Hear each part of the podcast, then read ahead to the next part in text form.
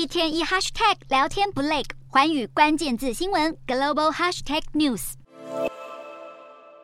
十几年前初登国际舞台的俄罗斯总统普丁和前美国总统小布希面对面会谈，有说有笑。如今这样的西方俄国友好场面已近乎覆灭，走入历史。日前，国际刑事法院 （ICC） 还对普丁发布逮捕令，势必对这名喜欢利用海外出访发挥政治影响力的领袖造成重大外交打击。德国总理肖兹一句“没有人能凌驾法律之上”，显现德方心意已决，将全力配合 ICC 稽查普丁的行动。德国司法部长布希曼十九日还警告。只要普丁一踏进德国领土，将会迅速遵照 ICC 要求进行逮捕。同时间，远在亚洲的日本首相岸田文雄也声明对 ICC 决策表示欢迎，显现国际社会早有共识，普丁轻污罪不可赦。就连与俄国同属金砖五国的南非，这次都声明强调有留意到 ICC 对普丁寄出的逮捕令，也明白自己的法律义务。而根据目前的国际回应中，南非默默配合 ICC 对普丁的冲击其实最大。普丁原先计划今年八月到访南非。参参加金砖五国峰会，也传出可能在九月出席印度主办的 G 团体峰会。专家认为，到时候这两国的领袖将面临沉重的国际压力，要求遵循 ICC 对普丁的逮捕令。